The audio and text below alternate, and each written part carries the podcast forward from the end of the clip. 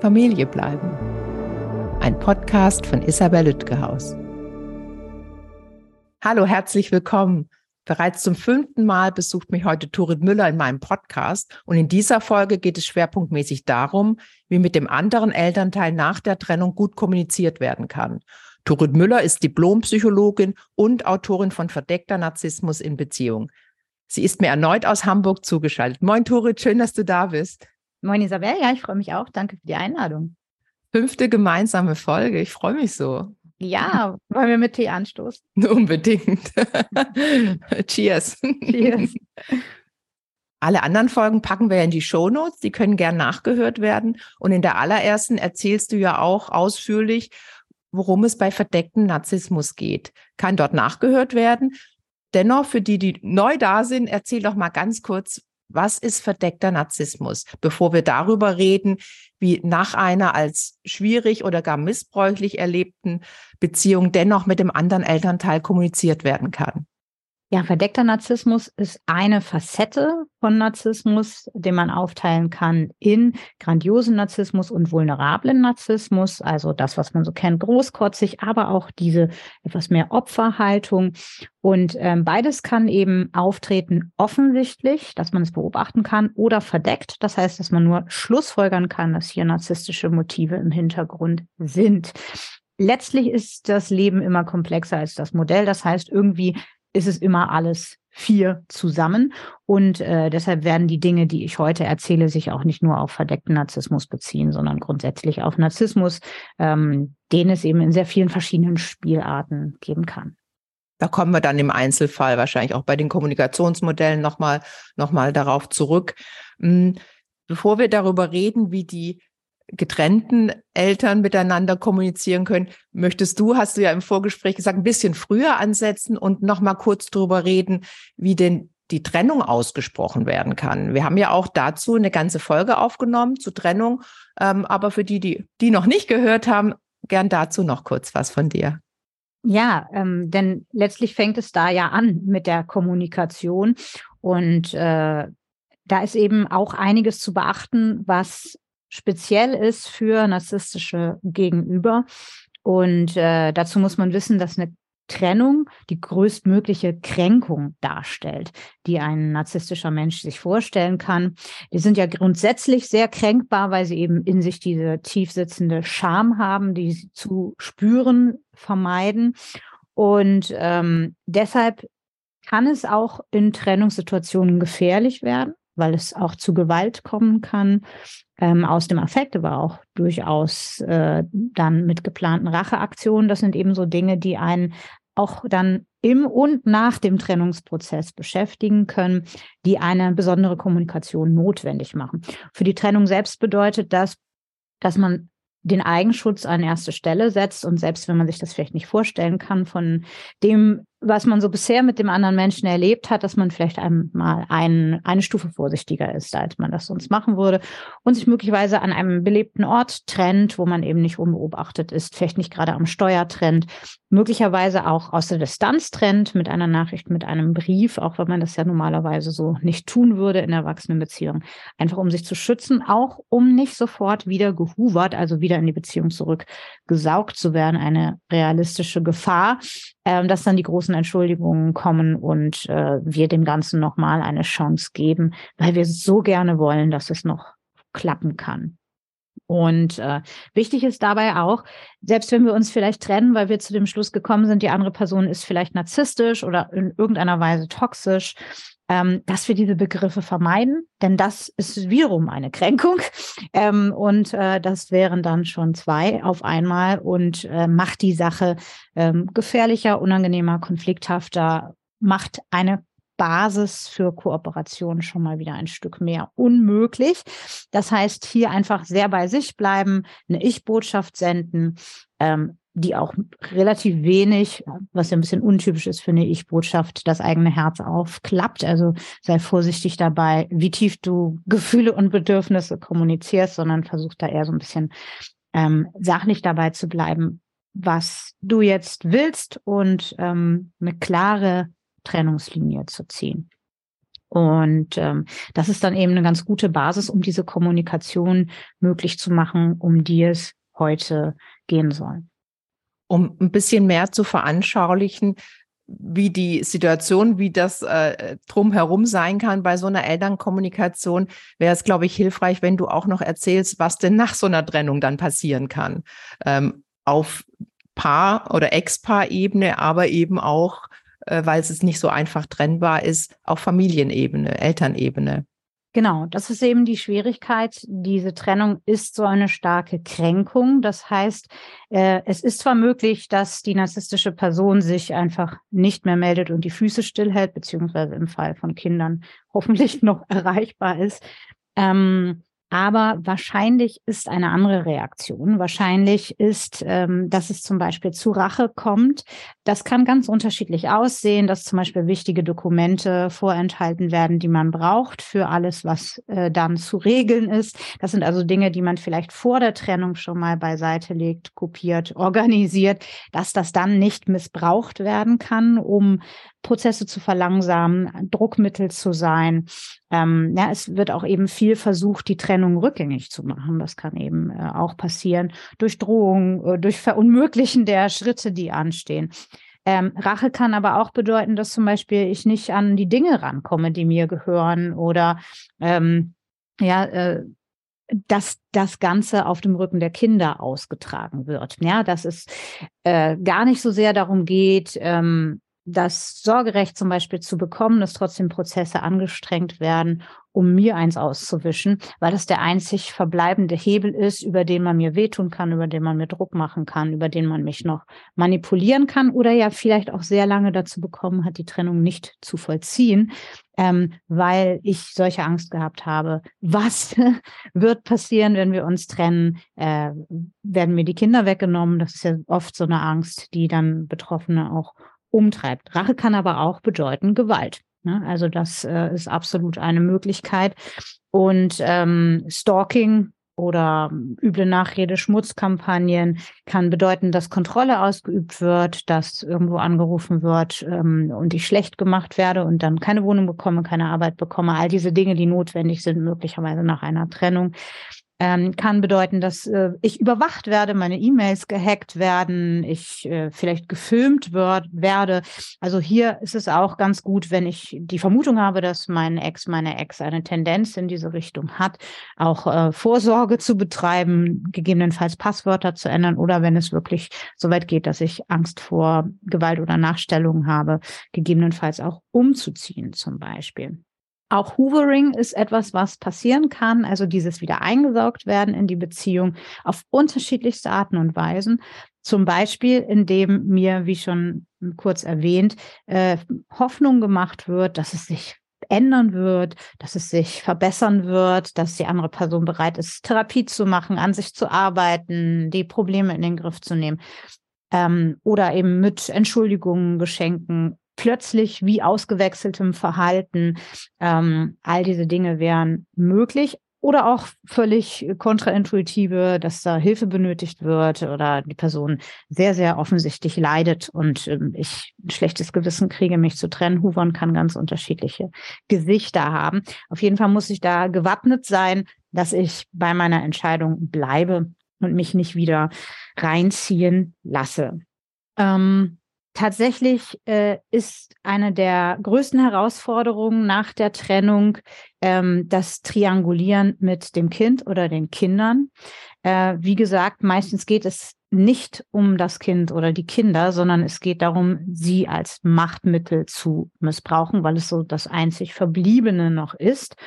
Und ähm, das kann zum Beispiel über eine Entfremdung äh, passieren, dass der Kontakt vorenthalten wird oder ähm, dass auch das nicht narzisstische Elternteil schlecht gemacht wird vor den Kindern auf die eine oder andere Weise. Das kann indirekt passieren, indem die Kinder manipuliert werden. Ähm, zum Beispiel, äh, wenn es, sagen wir mal, das Kind an den Wochenenden dort ist, dann ist das sowieso immer ein Ausnahmezustand und es erlebt dort keinen Alltag, sondern es erlebt äh, die ewige Party und äh, was weiß ich, den Besuch äh, im Freizeitpark und Eis essen und äh, den ganzen Tag Zeit mit dem anderen Elternteil und lange aufbleiben und so weiter. Das heißt, es ist schon einfach von der Art der Tagesgestaltung deutlich attraktiver beim narzisstischen Elternteil zu sein. Und äh, narzisstische Menschen können ja auch diese Sorglosigkeit haben, und äh, ja, diese mh, hm, Verspieltheit, da einfach nicht so sehr in der Verantwortungsrolle zu sein, sondern im Moment genießen und so weiter, beziehungsweise können das eben auch manipulativ einsetzen, um die Kinder ähm, ja dazu zu bewegen, den Aufenthalt bei ihnen angenehmer zu finden als beim anderen Elternteil. Ähm, zum Beispiel, indem Dinge erlaubt sind, die beim anderen Elternteil nicht erlaubt sind. Eis essen, Cola trinken, lange aufbleiben und so weiter. Ähm, hier ist die Empfehlung, ähm, man sagt ja so ein bisschen, choose your battles wisely, also wähle deine Kämpfe weise.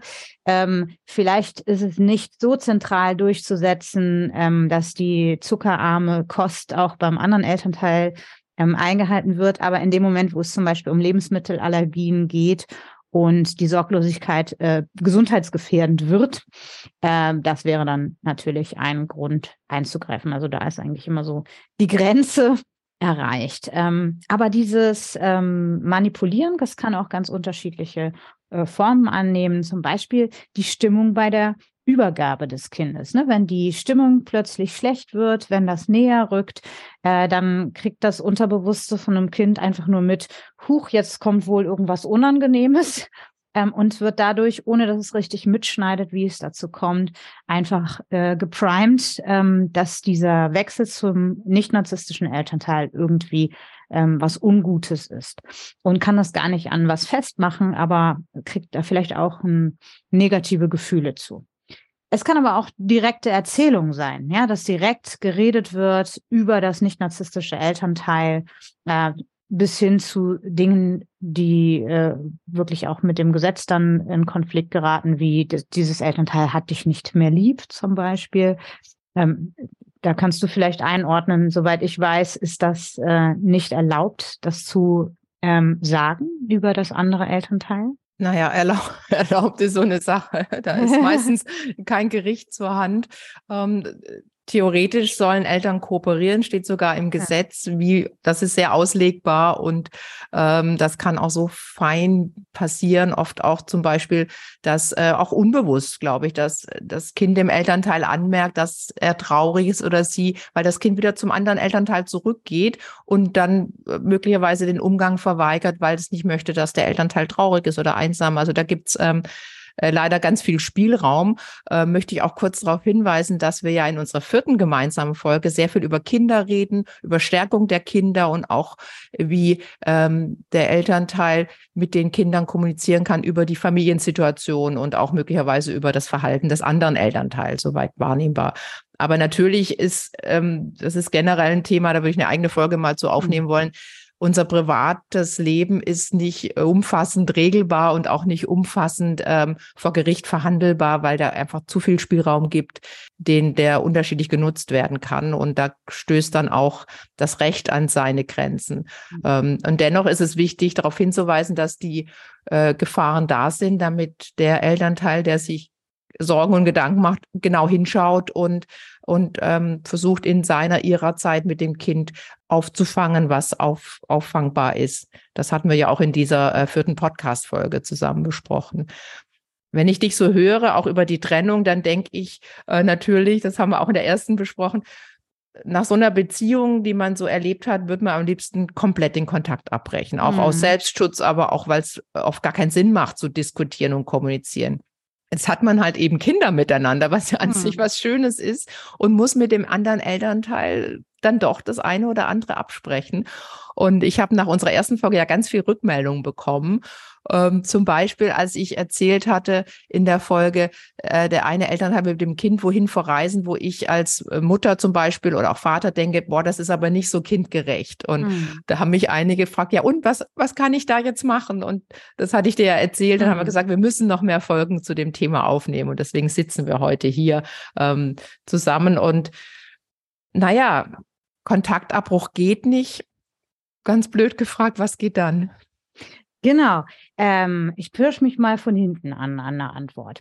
Mhm. Ähm, was wir jetzt gerade besprochen haben, ist ja sozusagen, dass die Kommunikation mit dem oder der Ex über das Kind läuft. Dass es da so eine Dreiecksbildung gibt. Kinder werden benutzt als Bote äh, oder Botin von neuen Informationen. Was weiß ich, es gibt eine neue Partnerin, einen neuen Partner äh, oder ein Umzug steht bevor oder so. Kinder werden benutzt als äh, Spione, ähm, die sozusagen herausbekommen, was beim anderen äh, nicht narzisstischen Elternteil passiert.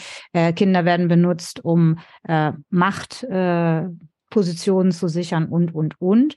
Ähm, was kann ich hier tun? Äh, wir hatten eben das Thema, wenn ich schlecht gemacht werde vor dem Kind, ob das nun auf die Arten ist, die ich beschrieben habe, oder zum Beispiel auch indirekt, dass das Kind versehentlich Gespräche mithört. Ähm, dann ist es wichtig, dass ich das auf eine Art richtig stelle, die nicht äh, wiederum zu einer Diskreditierung des narzisstischen Elternteils führt. Übrigens, äh, Papa ist Narzisst, äh, ist keine gute Idee, ähm, weil das Kind dann ähm, das Vertrauensverhältnis zum anderen Elternteil verliert. Und es ist ja wichtig, Bezug zu beiden zu haben. Ähm, sondern stattdessen vielleicht lieber Fragen zu stellen, dass sich das Kind eine eigene Meinung bilden kann. Zum Beispiel, ähm, sagt das Kind vielleicht, Mama ist sauer, ähm, weil du ihr die Blumenkübel nicht zurückgegeben, die ihr gehören. Und dann kann ich ja ruhig bleiben und sagen, ähm, warum holt sie sie nicht ab? Sie stehen vor dem Haus. Ja, und dann kann das Kind sich sozusagen die Realität selber zusammenbauen ähm, und merkt, äh, das äh, nicht narzisstische Elternteil steht gar nicht im Weg. Ähm, das wäre zum Beispiel eine Möglichkeit, wenn es um diesen triangulierten Kontakt geht. Wäre auch möglich zu sagen, äh, danke für den Hinweis, das bespreche ich direkt mit Mama. Kann ich mir gut vorstellen. Auf jeden Fall sozusagen deutlich zu machen, ohne es äh, als falsch hinzustellen, was das mhm. Kind gesagt hat, dass man ähm, kooperationsbereit ist und eben diese Rolle des Bösen, der Bösen nicht mhm. anzunehmen. Ähm, genau, du hast schon gesagt, ähm, kein Kontakt wäre eigentlich das, was aus therapeutischer Sicht sinnvoll ist, um sich nicht hubern zu lassen, um möglichst schnell aus dieser auch äh, Sucht äh, loszukommen, um möglichst schnell aus diesen toxischen Mustern zu kommen. Äh, no Contact würde äh, ja nicht funktionieren, solange es Kinder gibt, die gemeinsam gemanagt werden müssen. Man kann Teile aus No Contact übernehmen.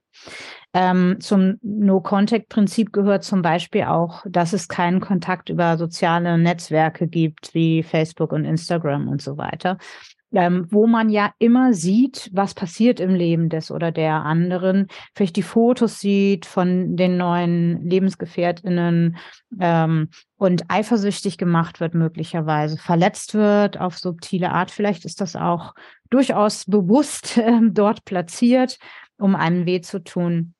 Und äh, das sind Dinge, die kann ich ja äh, beenden. Ne? Also da kann ich mich ja entfreunden. Ich kann auch diszipliniert sein, zum Beispiel nicht immer bei WhatsApp zu gucken, ist die Person online oder nicht, chattet sie mit anderen, aber nicht mit mir. All das, was so in so einer Trennungsphase, wo ich vielleicht selber noch nicht ganz sicher bin, äh, wie es mir mit der Trennung geht, ob ich das durchhalte, wo ich vielleicht selber noch Sehnsucht habe, dass ich mich da auf jeden Fall raushalte. Das sind ja Dinge, die nicht notwendig sind für ähm, das gemeinsame Organisieren des Kindes oder der Kinder. So, diesen kleinen Teil kann ich übernehmen. Ähm, dann gäbe es die nächstmögliche Erweiterung. Das nennt sich Low Contact, also niederschwelliger Kontakt. Ähm, das würde bedeuten, dass ich äh, zwar in der Regel keinen Kontakt habe, aber wenn lebensverändernde Dinge passieren, die in irgendeiner Form Kontakt notwendig machen, dann kann ich das tun. Also ich sag mal, wenn die Kinder schon größer sind und da gibt es eine Hochzeit, klar, müssen da beide Eltern anwesend sein. Wenn man sich dann über den Weg läuft, gut, redet man übers Wetter. Und ähm, bevor es irgendwie gefährlich wird und wir wieder provoziert werden, äh, verabschieden wir uns und gehen das Näschen pudern. So, ne? Aber auch das ist ja etwas, was, wie wir ja schon an dem Beispiel merken, eher ähm, mit äh, größeren Kindern funktionieren würde. Ähm, das heißt, äh, solange die Kinder klein sind, reicht dieser nicht aus. Die typischste Technik, die im Narzissmusbereich beschrieben wird, ist ja Grey Rock. Da haben wir ja auch schon mal ein bisschen äh, reingeschaut. Grey Rock, also grauer Stein. Äh, da ist der Name Programm. Wir versuchen uns so langweilig zu machen wie einen grauen Stein. Äh, narzisstische Menschen suchen ja immer äh, narzisstische Zufuhr, das heißt Bewunderung oder die Möglichkeit, uns äh, klein machen zu können, was wiederum negative Gefühle bei uns auslöst und auch eine Art von Zufuhr darstellt. Und sie haben Angst vor Konkurrenz, jemand, der ihnen sozusagen diese Bewunderung streitig machen könnte und einen Ego-Knacks mitgibt. Das heißt, äh, wenn wir ein grauer Stein sind, äh, dann passiert nichts davon. Wir sind keine Bedrohung, wir äh, sind keine Klaköre, ähm, wir äh, sind langweilig. Da kommt keine Zufuhr rüber. Und das ist genau das, was diese Technik beabsichtigt, dass wir so langweilig werden, bis die Aufmerksamkeit von uns abgezogen wird. Ähm, und äh, das sozusagen dann nur noch möglich ist, das zu regeln, was äh, sachlich zu regeln ist und die ganzen Nebenschauplätze äh, und Vorwürfe, dass ich vielleicht keine, keinen guten Erziehungsstil habe oder was ich damals schon alles falsch gemacht habe in der Beziehung und was es sonst noch so für Nebenthemen gibt, dass das aufhört, weil klar ist, da ist kein Blumentopf mit mir zu gewinnen. Ähm, wie macht man nun Greyrock? Greyrock bedeutet, dass ich möglichst kurz antworte, möglichst oberflächlich antworte, äh, vielleicht auch nur antworte, wenn es irgendwie nötig ist, vielleicht auch nicht unbedingt von mir aus in Kontakt gehe, wenn es nötig ist, ähm, schon in irgendeiner Form äh, höflich äh, bleiben dabei, aber emotional nicht öffnen. Ich bringe mein Herz sozusagen in Sicherheit und die andere Person rutscht immer so ein bisschen an mir ab, als wäre es Teflon. Ähm, das wird möglicherweise nicht sofort dazu führen, dass die Situation besser wird, weil äh, die narzisstische Person merkt, ja, huch, da bekomme ich jetzt irgendwie keine Zufuhr mehr, was ist hier los? Und wird dann möglicherweise versuchen, diese Zufuhr wieder zu bekommen durch die üblichen Tricks. Entweder erleben wir nochmal Lovebombing und wir sind doch wieder ähm, die Besten ähm, oder äh, wir äh, erleben das Gegenteil, dass die Person wütend wird, dass wir mit ihnen so kalt sind, mit anderen aber herzlich ähm, beides kann sehr unangenehm sein, vor allen Dingen, wenn es bei uns äh, in der Lage ist, Knöpfe zu drücken. Da ist es vielleicht auch wichtig, ja, das äh, eigene Herz zu umarmen und zu gucken, welche Themen werden da bei mir angetickert. Äh, Habe ich jetzt ein Verlustgefühl oder fühle ich mich wie ein schlechter Mensch oder ja, habe ich das Gefühl, ich verhalte mich genauso wie ein Narzisst, wie eine Narzisstin. Ähm, da bitte möchte ich ein bisschen Beruhigung rüberschicken. Nee, das ist ein Selbstschutz, auch nur Kontext wäre Selbstschutz und das ist nicht wie Silent Treatment, ähm, wo man ja auch wortkarg äh, wird oder aus dem Kontakt geht. Das ist eine, ein Unterschied. Also keine Bestrafung des anderen, sondern ein Schutz äh, von sich selbst. Das ist also eine ganz andere Zielrichtung. Ganz genau, mhm. ganz genau. Und ähm, jetzt ist das Problem, dass Grey Rock ähm, sehr äh, kühl wirkt und rigide und unfreundlich. Und äh, das hat Nebenwirkungen. Also erstens fühlen wir uns äh, vielleicht selber damit nicht wohl, äh, weil es uns so gar nicht entspricht.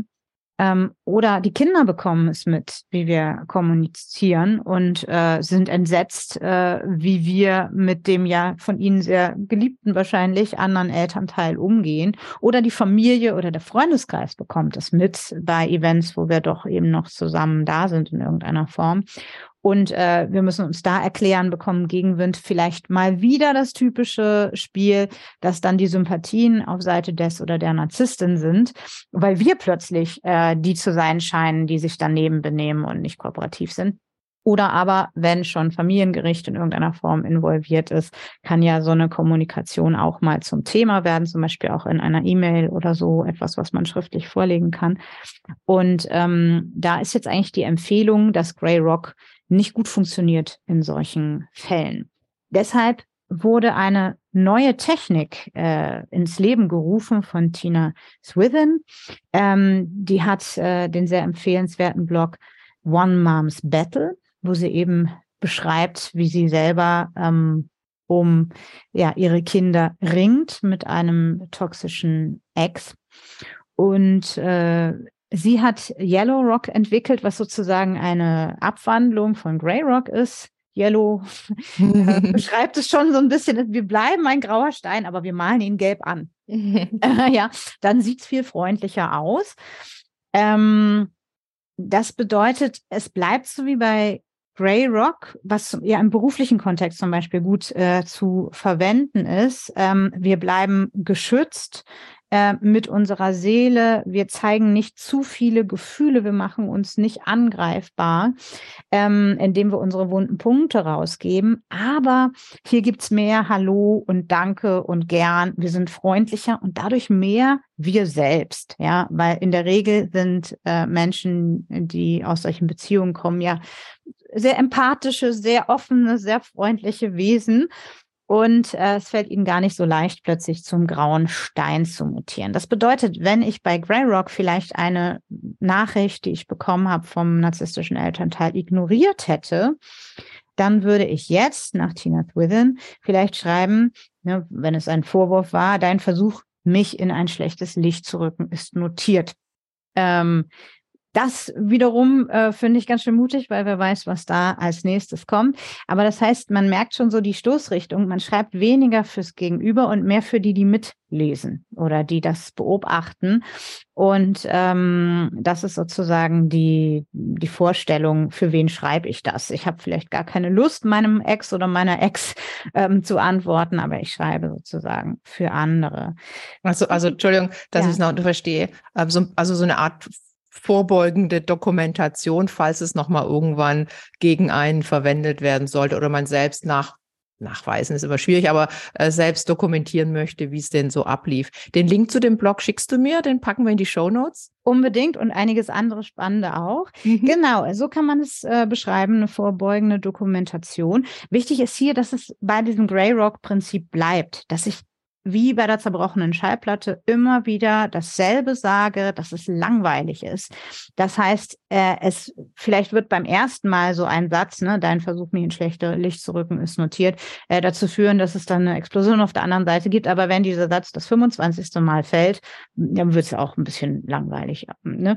Und äh, dann kommt vielleicht nichts mehr weil die Person merkt, okay, und selbst wenn sie dann äh, rumstenkert, äh, dann reagiere ich nicht weiter darauf oder weiter mit solchen Sätzen.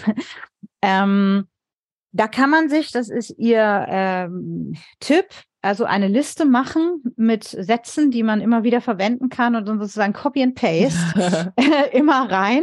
Sie hat selber auch so ein paar Sätze ähm, vorbereitet. Auch dazu schicke ich gern den Link rüber und da gebe ich auch gleich gerne nochmal einen kleinen Einblick, um so ein paar Beispiele zu nennen, dass man ein bisschen mehr ein Gefühl dafür kriegt, mhm. ähm, wie das klingen kann. Äh, wichtig ist eben, dass wir nicht als Teil des Problems wahrgenommen werden, sondern sozusagen deutlich ist von außen, dass wir der gesündere Elternteil sind, sozusagen, der durchaus kooperationsbereit ist und äh, darum bemüht, dass wir hier mh, hm, mit gutem Miteinander die Sache organisieren. Ähm, sehr schön finde ich ein Beispiel, was sie gibt ähm, für eine, ihrem Beispiel ist es eine Gymnastikveranstaltung. Mh, hm, wo die, der Vater, sagen wir jetzt einfach mal, fragt, kann ich vorbeikommen? Ne? Und äh, normalerweise würde man mit Grey Rock vielleicht sagen nein oder das ignorieren oder versuchen irgendwie zu verwischen, dass diese Veranstaltung stattfindet, weil man sich nicht begegnen möchte, weil man darüber nicht diskutieren möchte.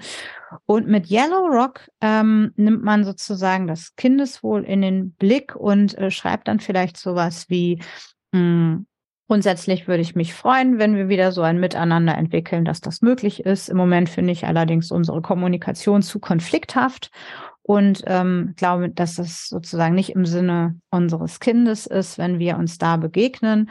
Ich würde dich aber gerne einladen, Ende des Jahres findet eine große Veranstaltung dieser Art statt. Magst du da kommen? So, ne, das heißt, es ist auch äh, versöhnlicher und kooperativer, bleibt aber klar mit unseren Grenzen und wir lassen uns auch nicht äh, darauf ein, ähm, zu streiten über ein Thema, sondern es bleibt mit dem ganz starken Fokus darauf, was dient dem Kind oder den Kindern. Ähm, man könnte das Gefühl kriegen, uiuiui, das ist aber ganz schön manipulativ, ja, wenn ich sozusagen für Dritte schreibe, und äh, so viel nachdenke und nicht schreibe, wie, wie, wie mir der Schnabel gewachsen ist. Auch da möchte ich beruhigen, das ist nicht manipulativ, das ist strategisch. Vorsichtig auch, ne? Ja, mhm. und das ist notwendig mit solchen Persönlichkeiten mhm. im äh, Sinne des Kindes oder der Kinder auch.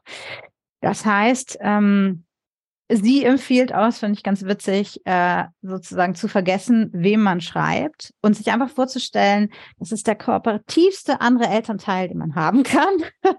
Aber Achtung, dabei nicht vergessen, diese Wand oben zu lassen, wie wir sie bei Grey Rock brauchen, sondern weiter ähm, geschützt äh, hinter unseren Grenzen kommunizieren. Und jetzt gebe ich gerne nochmal äh, so ein paar Beispiele für Formulierungen, die ich jetzt einfach, es ist alles auf Englisch, ähm, ins Deutsche ein bisschen frei übersetzt habe, um mal so eine Idee zu geben, wie das hm, gelingen kann. Sehr gern. Zum Beispiel, das hat nichts mit dem Thema zu tun, über das wir gerade reden und zurück zum Thema zu kommen. Also Metaebene sozusagen. Genau, mhm. aber nicht zu viel. Das geht ja immer mit narzisstischen Menschen nicht so mit der Metaebene, aber im Sinne von sich einfach nicht einzulassen auf das Baiting, also auf diese mhm. Provokation, die wir ja erleben. Und wahrscheinlich kriegen wir Angriffe für unser erzieherisches Versagen, dafür, dass, äh, ich glaube, es war auch ein Beispiel von ihr, die Socken nicht zusammenpassen oder mhm. irgendwas, was groß gemacht wird. Ähm, also immer zurück zu den zu organisierenden Sachfragen sozusagen. Egal was kommt, zu sagen, ja, wir wollten doch über den Sommerurlaub sprechen. Ganz was, genau. Mh. Sich da einfach nicht drauf einzulassen, weil das ist ja der, das, das Ziel. Und bei Grey Rock und eben auch bei Yellow Rock geht es darum, sich eben nicht aus der Fassung bringen zu lassen, damit wir langweilig werden. Und äh, das kann ich, indem ich zurück zum Thema komme, das ja auch verhandelt werden muss. Ja. Ähm, oder wenn es darum geht, äh, Absprachen zu verändern, äh, die getroffen worden sind. Vielleicht zu sagen, ich hoffe, wir kommen da noch hin, dass wir flexibler miteinander sein können, aber noch habe ich den Eindruck, sind wir da nicht. Und da dann festzuhalten an dem, was vereinbart worden ist. Ne, statt sich aufzuregen darüber oder ähm, darauf zu pochen, dass das aber irgendwie eine Maßgabe ist, die jetzt gesetzt ist oder äh, genervt zu sein, dass die andere Seite schon wieder so unzuverlässig ist oder so Ansprüche hat. Einfach ähm, diplomatisch bleiben. Aber gleichzeitig auch schon ein Stück weit eine Perspektive anbieten oder eine Hoffnung äußern, eine vorsichtige. Es kann ja auch wieder besser werden, wenn wir beide was dazu beitragen. Das gefällt mir ja als Berufsoptimistin sehr, äh, dass es, äh, weil es ja auch sein kann, dass sich Dinge ähm, entspannen und das erlebe ich eigentlich fast bei allen Trennungen, dass es mit der Zeit besser wird. Nicht bei allen, aber bei vielen erlebe ich das. Ja, und es mhm. nimmt auch ein bisschen den Wind aus den Segeln. Ähm, und es ermöglicht ein Stück weit eben auch die eigene Seele mehr zu zeigen. Denn natürlich, klar wollen wir irgendwie das Kind schützen und uns schützen vor der anderen Seite, von der wir uns ja nun aus Gründen, von der wir uns aus Gründen trennen. Aber äh, letztlich, wer wünscht sich denn nicht, dass es sich wieder entspannt? Ja, ähm, das kann sozusagen wir können raus aus dieser totalen Schutzhaltung und wieder mehr unsere Wünsche da auch ein Stück in den Kontakt bringen auf eine ganz vorsichtige Art und Weise. Und immer nur auf Elternebene, das ist ganz wichtig, dass es wirklich dann äh, bleibt, egal was passiert ist. Wir sind Eltern von Kindern und es geht nur um die Elternebene. Das ist natürlich schwer zu trennen, aber glaube ich sehr wichtig, oder? Was meinst du? Ja, unbedingt, genau. Mhm. Nicht die Beziehungskiste wieder aufmachen, mhm. sondern es, die, die, ganze Sache bei Grey Rock, es steht im Fokus, was ist gut für das Kind. Mhm. Nur das. Ähm, oder wenn Gaslighting passiert, ne, zu sagen, deine Erinnerung weicht von meiner ab, einfach, ne? Nicht, das ist Gaslighting oder äh, immer wirfst du mir vor das, sondern einfach sachlich äh, feststellen, was ist. Oder äh, wenn ein Horrorszenario von uns äh, gemalt wird, wie wir als Eltern versagen. Vielleicht einfach sehr sachlich, sehr höflich. Danke, dass du deiner Besorgnis Ausdruck verliehen hast. Oh, wow, das, das ist anspruchsvoll. Copy and Paste, wie gesagt, man kann es in einer ruhigen Minute vorbereiten, wo man schon weiß, ah, folgende Sätze werde ich vielleicht irgendwann mal brauchen. Dann habe ich die Nerven. Ja, und äh, sie dann einfach einfügen in dem Moment, äh, wo sie notwendig werden. Man kann auch die Sätze eben einfach übersetzen von ihr. Äh, wichtig ist, dass man die individuelle anpasst, dass sie nach ja. einem klingen. Ich finde die ganze Methode sehr, sehr anspruchsvoll, merke ich gerade. Und gleichzeitig, äh, wie du es beschreibst, sinnvoll. Und ich bin mir sicher, da kann man sich auch Coachings dazu suchen und mit Menschen drüber reden, die da Erfahrung haben und das gemeinsam erarbeiten, wenn einem das jetzt beim Zuhören ein bisschen, ein bisschen zu viel erscheint. Und wahrscheinlich ist es auch Übungssache. Ganz sicher beides, ja. Und wie mhm. gesagt, äh, wer denn mit Englisch zurechtkommt, diese Sätze, das sind, glaube ich, 50 äh, verschiedene, die sie da bereitstellt, sind schon für fast alle Eventualitäten, da kriegt man schon auch eine Idee. Ja, manchmal auch so kurz wie bei Greyrock einfach zu schreiben, interessant. Punkt. Das ist eben dann keine Nicht-Antwort, aber äh, wir lassen uns nicht mehr drauf ein oder ähm, wenn ein Gefühlsausbruch kommt, es tut mir leid, dass du dich so fühlst, wie können wir klären, was bei den Kids ansteht? Ähm, oder ne, wenn unkonstruktive Beschallung kommt. Zu diesem Thema werde ich mich nicht weiter äußern. Konstruktive Kommunikation, die unseren Kindern dienlich ist, werde ich natürlich lesen und beantworten. Also man merkt schon diese klare Grenze, die bei Grey Rock ist, die ist eben auch da, aber sie ist eben etwas freundlicher und etwas wortreicher ja, und kooperativer, weil man eben kooperieren muss, weil man eben Eltern ist und dem Kind den anderen Elternteil eben auch umgekehrt nicht wegnehmen will, weil die Kinder ja dennoch, das besprechen wir in der Folge, wo es auch um Elternqualitäten geht, die Kinder dennoch den anderen Elternteil auch lieben und der oder die auch ein guter Vater bzw. Mutter für die Kinder sein kann. Und ähm, das finde ich ganz wichtig.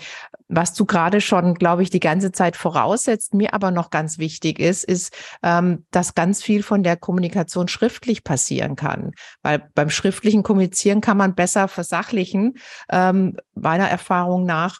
Und ich frage mich manchmal, das habe ich auch schon beim anderen Podcast gesagt, wie haben Menschen das vor der Erfindung der SMS und E-Mail gemacht? Wahrscheinlich Briefe unter der Tür durchgeschoben, weil äh, man nicht spontan reagiert. Was ja nicht immer hilfreich ist und sondern sich in Ruhe hinsetzen kann, seine Copy- und Paste-Sätze anschauen, überlegen, wie antworte ich jetzt, wie sortiere ich das, sich beraten lassen. All das geht nicht, wenn man am Telefon äh, vielleicht äh, sich was anhören muss, man wäre so ein schlechter Elternteil und äh, damit in dem Moment verständlicherweise nicht umgehen kann. Also ich glaube, dass man sehr gut gemeinsam Eltern sein kann, wenn man fast nur schriftlich kommuniziert über eine gewisse Zeit lang, solange es eben äh, notwendig ist, äh, bevor es möglicherweise irgendwann wieder anders geht, auch mündlich oder im persönlichen Treffen sogar. Wie siehst du das? Unbedingt genauso. Das ist auch sozusagen ein Element von Grey Rock, dass man guckt, wie kann die Kommunikation noch distanzierter werden. Und eine Möglichkeit der Distanz ist sozusagen immer distanziertere Medien dazwischen zu schalten ähm, und Medien, die sozusagen auch eher zu Kürze tendieren. Also wenn ich die Wahl habe, E-Mail und SMS, dann lieber SMS, ja. Und ähm, es gibt zum Beispiel auch so Apps, wie Eltern ihre Kinder gemeinsam managen können. Äh, ich weiß, mit den Deutschen kenne ich mich nicht so aus, von den englischsprachigen weiß ich, da gibt es sogar die Möglichkeit, die Länge oder die Häufigkeit von Nachrichten einzustellen. Also so weit kann das gehen, ähm, das zu begrenzen um sich selber auch zu schützen und das eigene Leben vor dem Wahnsinn, der einem da vielleicht auch entgegenkommt und eben die Organisation möglich zu machen durch eine größere Distanz. Und genau wie du sagst, äh, wir haben mehr Zeit drüber nachzudenken, wir reagieren nicht aus dem Affekt, ähm, wir sind auch geschützt von diesen emotionalen Angefasstsein, was leichter passiert, wenn je direkter das Gespräch ist. Und was ja sicherlich, gerade wenn die Trennung noch frisch ist, ähm, sehr, sehr schnell getriggert werden kann, äh, weil wir die ganze Zeit über ähm, uns so verhakt haben und ja, solche Angriffe erlebt haben oder was immer dazwischen uns passiert ist. Manchmal kann ja schon die Stimme hören eintriggern und äh, zurückversetzen in andere Zeiten. Und das kann man auch beim Schriftlichen erstmal vermeiden, eine Zeit lang. Ja, ähm, oder das Bild hm. sehen. Ne? Also ja. auch da kann ich ja hm. gucken, wie, äh, welchen Messenger benutze ich, muss ich mir das Bild wirklich antun. Ja. Hm, das stimmt, ja. Genau, ja, das war also Yellow Rock, das ist also eigentlich State of the Art, was ähm, das Managen gemeinsamer Kinder angeht mit toxischen Persönlichkeiten. Es gibt äh, noch ein paar weitere Kommunikationsmethoden, die ich nochmal der Vollständigkeit halber kurz streifen möchte. Ähm, dazu gehört Firewalling. Das ist etwas, was man sich vielleicht auch vorstellen kann in diesem Kontext. Ähm, auch dazu packe ich gerne noch ein paar Links in die Show Notes. Äh, sag, sag, mal einen Satz dazu. Ah, ja. Mhm. Äh, genau, hier geht es äh, darum, dass wir sozusagen analog wie das bisschen, was wir vielleicht über die Firewall in unserem Computer wissen, ähm, zwar in Kontakt sind, so wie unser Computer ins Internet geht, gehen wir also auch in den Kontakt mit dem äh, Ex oder mit der Ex, aber äh, wir lassen keine Schadsoftware rein. Das heißt, wir gucken, was geht mit der Person, was geht nicht. Das, was geht, machen wir. Das, was nicht geht, vermeiden wir. Wir vermeiden dabei vor allen Dingen natürlich unsere großen Erfolge, unsere verletzlichen Seiten, unsere Unklarheiten äh, in den Kontakt zu bringen. Ähm, sondern wir mh, hm, gucken, was weiß ich, Ausflüge gemeinsam funktionieren, wenn genug Puffermenschen dabei sind oder oberflächliche Gespräche über folgende Themen gehen, ne, dass man so ein bisschen schaut, worauf kann ich mich einlassen und ähm, dass aber auch klar ist, ich nehme das nicht persönlich. Ähm, Computerviren tun, was Computerviren tun, äh, narzisstische Menschen tun, was narzisstische Menschen tun. Das hat mit mir nichts zu tun. Das geht auch so ein bisschen in die Richtung der Deep Technik, ein Akronym von Dr. Ramani. Ähm, don't defend, don't engage, don't explain. Nee, andersrum. Don't defend, don't explain, don't engage, don't personalize. Also all das nicht, was wir wahrscheinlich all die Jahre getan haben, uns nicht erklären und rechtfertigen, ähm, uns nicht verteidigen, nicht zu sehr involvieren emotional und es, wie gesagt, nicht persönlich nehmen. So eine Haltung ähm, kann helfen und die klingt ja auch, wir merken das aus Yellow Rock raus, ähm, da uns einfach nicht darauf einzulassen, äh, nicht zu erklären, dass wir doch gute Eltern sind, wenn wir angegriffen werden, sondern einfach ähm, beim Thema zu bleiben und, und sagen, ja, ähm, das war zu erwarten, dass die andere Seite so reagiert. Und äh, das muss mich jetzt auch nicht überraschen und auch nicht jedes Mal wieder ärgern. Ähm, das ist einfach so.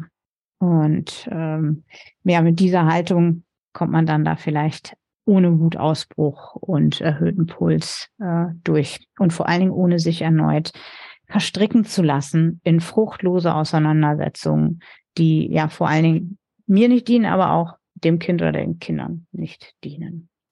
Aber manche Auseinandersetzungen sind ja notwendig, ob man möchte oder nicht. Zum Beispiel, wenn man den Eindruck hat, der andere Elternteil macht was mit dem Kind oder den Kindern, was denen nicht gut tut. Nochmal auf mein Beispiel mit Urlaub zurückzukommen. So äh, mit einem vierjährigen Kind eine Motorrad Tour durch Afghanistan, fällt gerade kein anderes Land ein, oder äh, was auch immer, ähm, wo ich den Eindruck habe, da geht's dem Kind nicht gut. Nicht nur ein bisschen zu viel Fernsehen, ein bisschen zu viel Süßigkeiten, wo man vielleicht sagt, das äh, lohnt sich nicht, da in die Diskussion zu gehen, sondern gesundheitlich fand ich auch ein gutes Beispiel. Das Kind bekommt beim El anderen Elternteil was zu essen, was es definitiv nicht verträgt oder geht jede Nacht um drei ins Bett und ich muss wieder vier Tage das Kind umgewöhnen, um es wieder in einen, in einen alltagstauglichen Rhythmus zu bekommen. Da muss ich mit dem anderen Elternteil was besprechen und muss äh, versuchen, eine Möglichkeit zu finden. Natürlich kann man, sie oben, immer auch den gerichtlichen Weg gehen, den rechtlichen Weg gehen. Ähm, ist nicht in allen Punkten möglich, auch bei dem Urlaubsbeispiel schon, aber wenn es so an der Grenze ist, zu, zu lange wach bleiben und so oder gar ähm, auf Allergien äh, nicht achten, äh, ist es vielleicht besser, das zwischen den Eltern zu versuchen. Was, äh, wie kann das denn angesprochen werden gegenüber dem anderen Elternteil, aber je nach Alter der Kinder vielleicht, vielleicht auch gegenüber den Kindern? Mhm. Ja, gute Frage. Also ich würde sagen, genau wie du sagst, der erste Abwägungsprozess ist, lohnt es sich in diesem Fall, diesen Kampf aufzunehmen oder nicht. Insgesamt wird eher empfohlen, ähm, das sozusagen aufzugeben, dass es hier zu einer gemeinsamen abgestimmten Linie in der Erziehung kommt, dass man sozusagen einfach nebeneinander her erzieht und schon einfach davon einpreist, dass die andere Person wahrscheinlich andere Maßstäbe ansetzt und dass man die Kontrolle einfach ein Stück weit abgibt. Aber es hat eben Grenzen in dem Moment, ähm, wo es um das Wohlergehen der Kinder geht, genau wie du sagst. Und äh, das kann auch etwas sein, was mit Yellow Rock äh, abgestimmt wird. Ähm, so ähnlich wie in dem Beispiel, das ich vorhin vorgelesen habe, könnte man ja sagen, ich äh, bin besorgt, dass das möglicherweise für unser Kind im Moment nicht die richtige Art ist, Urlaub zu verbringen. Und, ähm, ne, und auf diese diplomatische Art und Weise äh, das äh, erstmal zu untersagen, vielleicht was anderes in Aussicht zu stellen, Alternativen in Aussicht zu stellen, aber die Grenze sehr klar und sehr freundlich zu ziehen. Ähm, dann mal zu gucken, was passiert. Äh, möglichst ist man ja schon in juristischer Beratung und weiß, ähm, wo man gegebenenfalls dann auch äh, da Unterstützung bekommt, wenn es ein Thema ist, ähm, wo das greift. Mm, oder äh, bekommt da eben auch nochmal Unterstützung für ähm, Kommunikationsregelungen. So, ja. Also dennoch ansprechen, dennoch versuchen, eine einvernehmliche Lösung zu finden. Und wenn das nicht geht, weil der andere Elternteil ganz andere Maßstäbe ansetzt äh, und auch nicht offen ist für, für, für, für einen Abgleich, dann tatsächlich äh, rechtliche Mittel in Anspruch nehmen, wenn es nicht anders geht. Bei einer Kindeswohlgefährdung, wie jetzt auch mit den Allergien und dem Urlaub, ist das ja auch durchaus möglich. Da dürfen alle, die uns zuhören und hier Sorgen haben, sich bitte rechtlich beraten lassen. Ich möchte zum Abschluss noch was ansprechen, was du schon ein paar Mal auch so äh, mit, miterzählt hast, aber auch weil das für mich ein wichtiger Punkt ist, dieses Nebeneinander hererziehen ziehen oder jeder erzieht so für sich. Ähm, ich nutze da den Begriff der parallelen Elternschaft, der tatsächlich ursprünglich mal negativ gemeint war, ähm, weil doch die Idee besteht oder das Ideal besteht, dass Eltern sich abstimmen. Kann ich gut nachvollziehen, geht aber nicht immer aus unterschiedlichen Gründen und dann lieber parallel als gar nicht, denke ich. Und parallel heißt hier für mich, wie es bei Parallelen eben so ist, wenig oder gar keine wenig Berührungspunkte. Ähm, jeder Elternteil macht in seiner ihrer Welt das Beste, was sie mit dem Kind machen können. Das funktioniert aber meiner Erfahrung vor allem dann gut, wenn vorher ganz klare Regelungen aufgestellt wurden, auch gern engmaschig und die dann auch eingehalten werden. Das ist natürlich eine Voraussetzung, sonst äh, funktioniert es nicht. Sowas kann in der Mediation erfolgen, aber auch äh, mit anwaltlicher Unterstützung. Das hat viele Vorteile. Wenn es keinen Regelungsspielraum gibt, dann gibt es auch keinen Anlass für Diskussion hat aber natürlich auch den Nachteil, dass ähm, Spontanität nicht möglich ist oder kaum möglich ist. Also mal sagen, oh, kann ich heute doch eine Stunde später kommen, ich muss noch was erledigen, geht dann nicht so gut. Es geht mhm. besser, wenn Eltern viel kommunizieren. Es ist aber möglich, dass Eltern parallel erziehen und dennoch beide gute Eltern sind und die Kinder gut versorgt sind und äh, was geregelt werden muss, schriftlich geregelt wird. Das wollte ich nochmal auch als Ermutigung mitgeben. Es kann funktionieren, erfordert Disziplin und viel Toleranz, kann aber in, in so einer Situation ein gangbarer Weg sein. Da hast du ja auch dir noch ein paar Informationen dazu rausgesucht und auch Erfahrungswerte wahrscheinlich, Turit. Ja, genau. Also im Prinzip war es das, was ich eben erwähnt habe, dass man wirklich auch aufgibt ein Stück weit, dass es wirklich tiefgehende Abstimmung geben kann. Ähm, und dass man sich dann auf etwas beruft, so der kleinste gemeinsame Nenner, der vielleicht in der Mediation so ähm, bestimmt wurde und äh, ansonsten loslässt, ähm, dass es eben bei der anderen Seite so ist, wie es eben ist grundsätzlich alles, was wir heute besprochen haben, steht sozusagen unter dem Motto, auf Englisch würde man vielleicht sagen, respond, don't react. Also antworte sozusagen aktiv, aber sei nicht im Reagieren. Also lass dich sozusagen nicht triggern, sondern bleib bei dir. Das wäre so die Hauptprämisse, äh, glaube ich, wie man diesen Kontakt gut gestalten kann, im eigenen Sinne, aber auch im Sinne der Kinder. Wenn ihr eigene Taktiken habt oder Beispiele dafür, was gut funktioniert hat, Formulierungen, äh, was auch immer, dann postet das sehr gerne. Ich weiß nicht, wo ihr uns jetzt gerade zuhört. Am besten können wir reagieren, wenn ihr das auf YouTube postet. Ähm, da sehen wir das und antworten dann auch sehr gerne. Außerdem nehmen wir sehr gerne eure Fragen entgegen. Wenn ihr spezielle Fragen habt zum Umgang mit toxischen, potenziell narzisstischen Ex-Partnern, Partnerinnen oder zu der Trennung von solchen Beziehungen, zum Umgang mit Kindern in solchen Beziehungen oder Trennungsprozessen, dann meldet euch gerne bei uns und äh, wir gehen dann in einer der nächsten Folgen möglicherweise auf diese Fragen ein. Danke, Turi, dass du es angesprochen hast. Ja, sehr gern. Auch wer mag, Instagram gibt es auch Möglichkeiten oder wo auch immer ihr uns hört oder uns folgt ähm, auf allen möglichen Kanälen. Da freuen wir uns sehr drauf. Alles heute Besprochene verlinken wir, wie es geht. Erstmal die vier vorigen Folgen, wie, wie besprochen, aber auch äh, die, ähm, die, äh, wie heißt die Dame nochmal? Tina Within. Okay, muss ich nicht auch aussprechen. Ja. Die packen, packen wir auch in die Show Notes und ähm, Was möchtest du zum Abschluss noch Eltern, die uns zuhören, gerne mitgeben? Uh, ja, ähm, ich möchte eigentlich nochmal erinnern an etwas, was ich in einer der vorigen Folgen schon gesagt habe. Wenn, wenn du wirklich den Verdacht hast, dass das andere Elternteil auf irgendeine Art und Weise dysfunktional agiert, toxisch agiert, dann ist umso wichtiger, ähm, dass du ein Puffer bist für dein Kind, für deine Kinder. Und äh, dass sie bei dir ein Vorbild bekommen, einen Raum bekommen, der ihnen das gibt, was sie beim anderen Menschen nicht bekommen.